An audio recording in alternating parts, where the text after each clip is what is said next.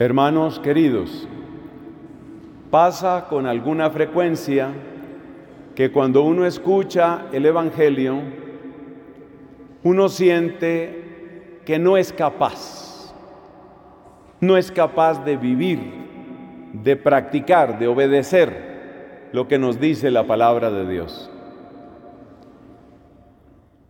El Evangelio está lleno de ternura, pero también está lleno de un nivel de exigencia que a veces no se predica tanto, pero que ahí está en la palabra de Dios.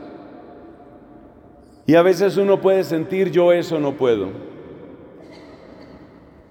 Hace un par de semanas conocí el caso de una señora que vivió con mucha alegría y generosidad su vida de esposa.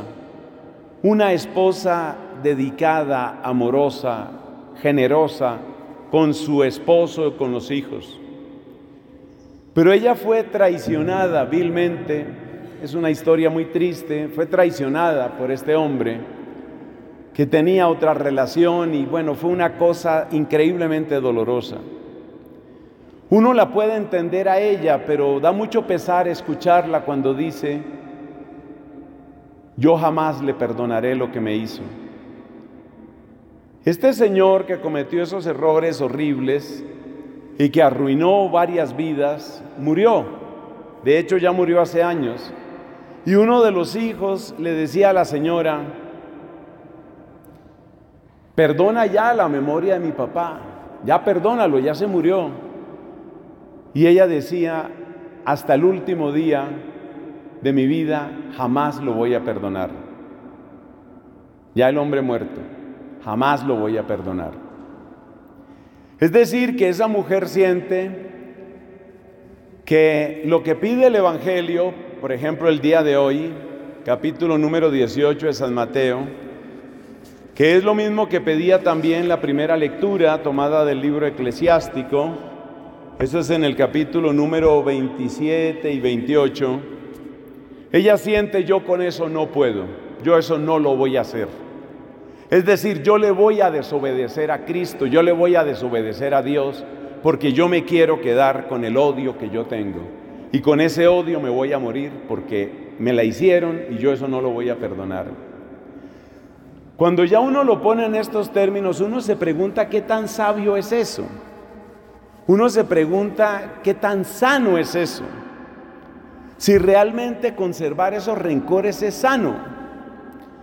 Yo tengo varios amigos y parientes psicólogos, por ejemplo un hermano mío es psicólogo, y otros amigos que son psicólogos, gente con muy buena formación y gente con una gran experiencia en psicología clínica, atendiendo personas. Y les he escuchado a varios psicólogos esta idea, que la persona que se resiste a perdonar, especialmente cuando pasan y pasan los años, termina es haciéndose daño a sí misma. Más que hacerle daño a la otra persona, termina es destruyéndose, termina haciéndose daño a sí misma. Entonces, yo creo que esta es una buena introducción para el tema que nos propone la palabra de Dios hoy. Definitivamente perdonar no es fácil. Además, perdonar tampoco es hacer de cuenta que no pasó nada. Además, perdonar tampoco significa ser un tonto y que uno no se da cuenta o que le repitan lo mismo. Yo creo que habría que hacer como un retiro espiritual sobre el tema del perdón, eso no cabe en una homilía. Pero lo que sí quiero tratar en esta homilía es una pregunta muy sencilla. ¿Cuál es la alternativa? Cuando la gente no quiere perdonar o siente que no puede perdonar, ¿Qué hace? ¿Con qué se queda? ¿Qué camino toma? ¿Cuál es la alternativa? Y esa pregunta ha rondado mi cabeza estos últimos días y he llegado a la conclusión de que las personas intentan hacer cuatro cosas cuando no perdonan. Cuatro. Y ustedes juzgarán por ustedes mismos si esas cuatro cosas que hace la gente son sanas, son constructivas, les ayudan o quizás los hunden. Por ejemplo, muchas personas toman la actitud de encallecerse. La primera palabra de esas cuatro es dureza. Voy a desarrollar callo, voy a desarrollar coraza, que nada me importe. O como a veces dice la gente, que todo me resbale. Esa es una actitud. Como quien dice, no voy a sentir y como no voy a sentir, no me va a doler. ¿Qué tiene de atractiva esa propuesta? Que efectivamente la persona, como pone una muralla, como no le importa lo que le digan, pues no sufre. Allá ellos, aquí yo. ¿Cuál es el problema de eso? El problema de ese callo en el corazón es que los corazones endurecidos con mucha frecuencia se vuelven egoístas, con mucha frecuencia se vuelven crueles, con mucha frecuencia carecen de la generosidad para ayudar al que de verdad necesita. La persona dura, esa persona que dice, a mí me tocó ganarme todo a pulso, yo me hice solo, yo me lo gané todo. Esa persona difícilmente le tiende la mano al que necesita una ayuda. Es un poco peligroso ese camino de la dureza. Existe la dureza arrogante y también existe otra forma de dureza que es la que buscó Siddhartha Gautama, conocido como el Buda. El Buda también quería una especie de muralla para evitar el sufrimiento. El gran problema del budismo es ese, cómo superar el sufrimiento.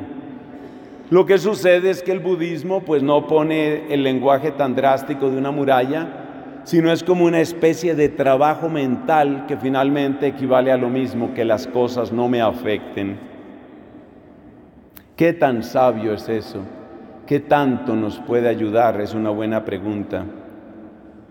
Otras personas se concentran en el tema de la venganza, maquinan la venganza, se deleitan planeando qué van a hacer, buscan cómo lograr que a la otra persona le duela.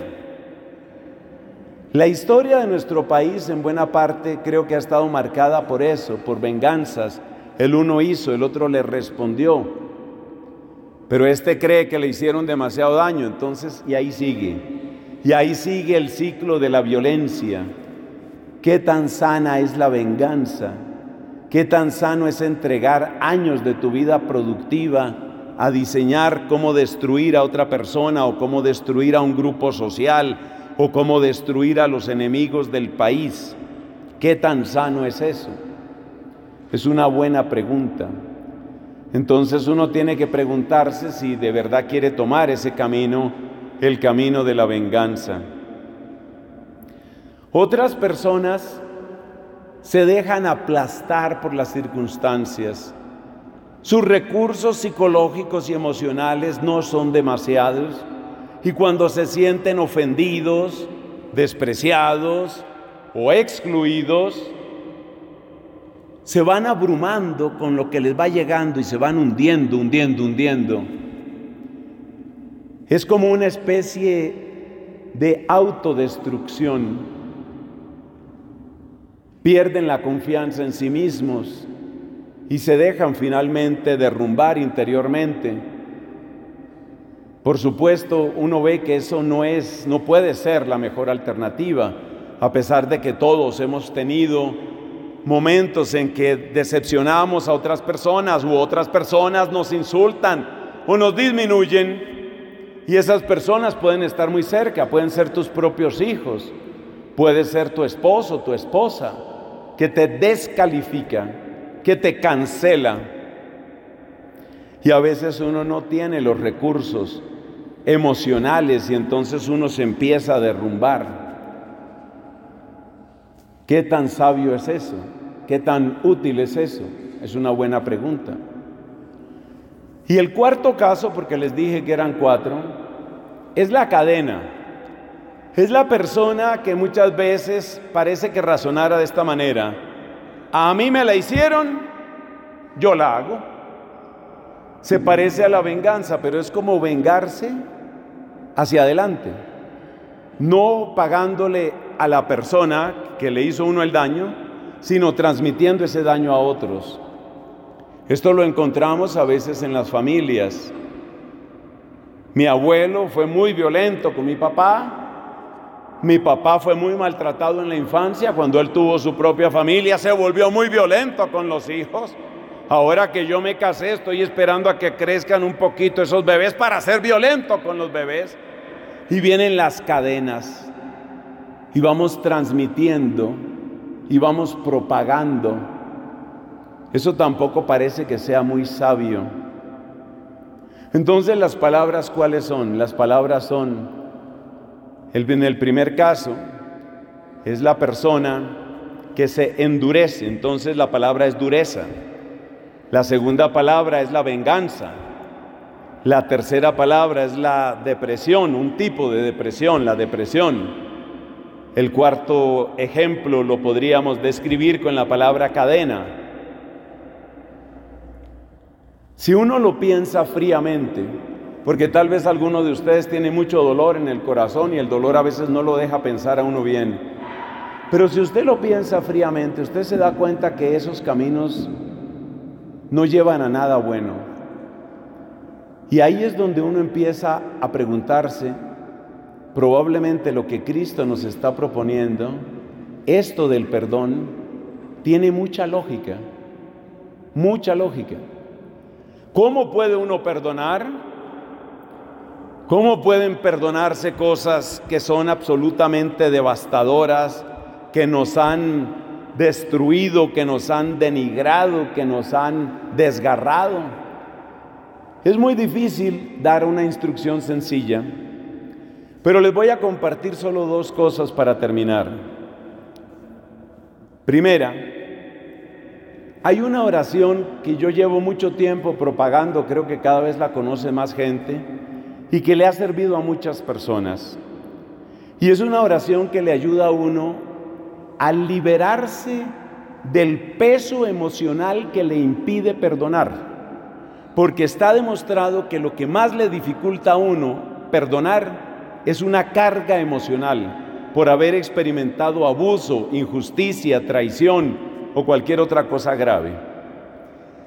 Cuando uno está aplastado por la situación emocional, entonces uno cae en las cuatro palabras o en alguna de ellas. La dureza, la venganza, la depresión o la cadena, o sea, transmitirle a otros. Entonces la oración esta que le voy a comentar le puede servir a usted, como le ha servido a mucha gente. Esa oración yo mismo la he tenido que practicar, porque en alguna ocasión me sucedió una cosa que no se le deseo a nadie. Una persona, por razones que yo desconozco, me levantó una calumnia espantosa, pero así, pues disparó a matar, una cosa terrible. De manera que hubo que hacer un proceso jurídico. Finalmente el proceso jurídico llegó a la única conclusión a la que podía llegar, que no había ninguna sustancia en ese caso. El caso fue completamente cerrado pero créanme que yo tuve que pasar unos meses supremamente amargos. Y como yo sabía el nombre de la persona que había iniciado la calumnia contra mí, cuando yo les digo de este tema del perdón, yo no estoy hablando de la teoría de un libro, estoy hablando de algo que yo mismo conozco por experiencia. Y es ahí donde les cuento que esta oración es bendita. ¿Cuál oración? Señor, cumple tu voluntad en y ahí se dice el nombre de la persona. El nombre. ¿Por qué es importante decir el nombre?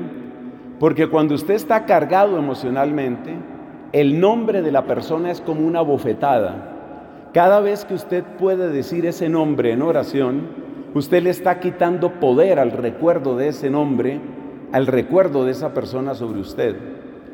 Entonces yo mismo me apliqué ese tratamiento que he predicado tantas veces. Señor, cumple tu voluntad en, y ahí decía yo el nombre exacto de esa persona. Esa oración hay que decirla muchas veces. Siempre que predico de este tema, le digo a mis amigos, le digo a mi gente, esa oracioncita es como una gota. Haga de cuenta una gota de lluvia. Una gota no puede lavar un piso, pero dos gotas, mil gotas, cinco millones de gotas, treinta millones de gotas lavan. Y lo que necesita el corazón suyo para que usted pueda empezar a perdonar es que le laven ese corazón porque usted tiene una carga emocional que es la que no le deja ni siquiera pensar bien y por eso usted cae en dureza, en venganza, en depresión o en cadena. Esa oración es bendita, practíquela y tal vez un día me lo va a agradecer. Y lo segundo que quiero destacar tomado del Evangelio es la importancia de esta palabra que aparece aquí casi al final. En la parábola esta que nos enseña Cristo, el rey ese le pregunta al siervo malvado, ¿no debías tú también tener compasión de tu compañero como yo tuve compasión de ti? Compasión. Experimente usted la compasión de Dios lo que está haciendo la gente que se está confesando allá. Yo procuro confesarme con cierta frecuencia, máximo dos, tres semanas. Cada dos, tres semanas yo me confieso.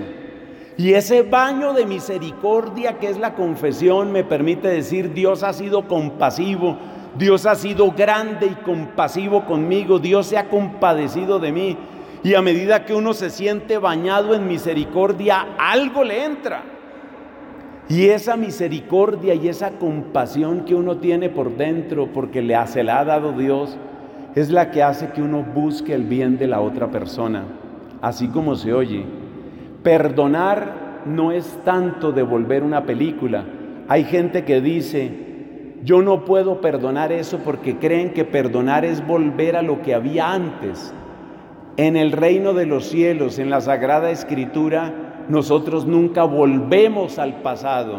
Nuestro Dios en griego tiene este apelativo, ho erjómenos, es el que viene. Nuestro Dios no nos devuelve al pasado. Por eso es muy importante la compasión. La compasión es cuál es el bien que se puede construir en esta persona.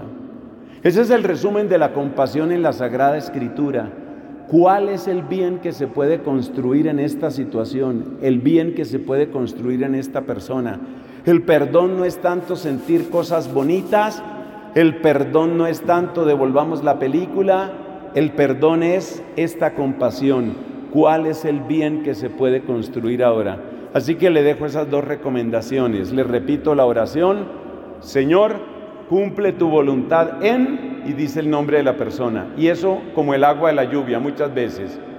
Y segundo, entender y vivir lo que es la compasión, recibirla, compartirla, para que poco a poco el mundo se parezca más y más a lo que nos dejó Jesús y a lo que quiere el Señor de nosotros. Amén.